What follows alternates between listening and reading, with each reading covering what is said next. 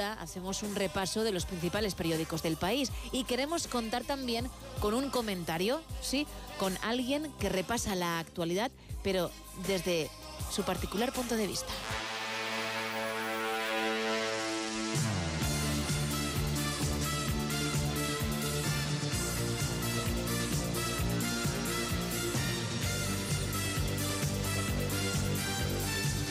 El escritor y economista Álvaro Lodares, muy buenas. Muy buenas, Gema.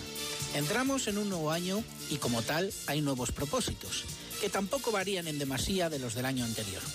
Según la Fundeu, la palabra del año pasado fue polarización.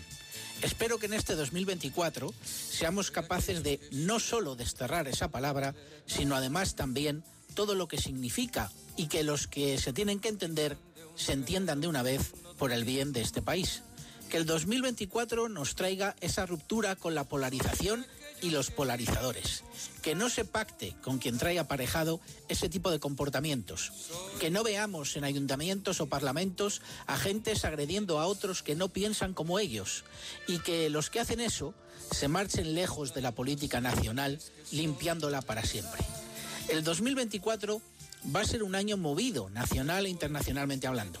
En España vamos a tener elecciones varias, gallegas, vascas, europeas, e internacionalmente, además de la invasión rusa a Ucrania que dio lugar a esa guerra, y lo que está ocurriendo entre Israel y Palestina, con un personaje cada vez peor visto dentro de su propio pueblo, como es Netanyahu, vamos a tener una cita que yo diría que es imprescindible para el buen futuro del mundo libre.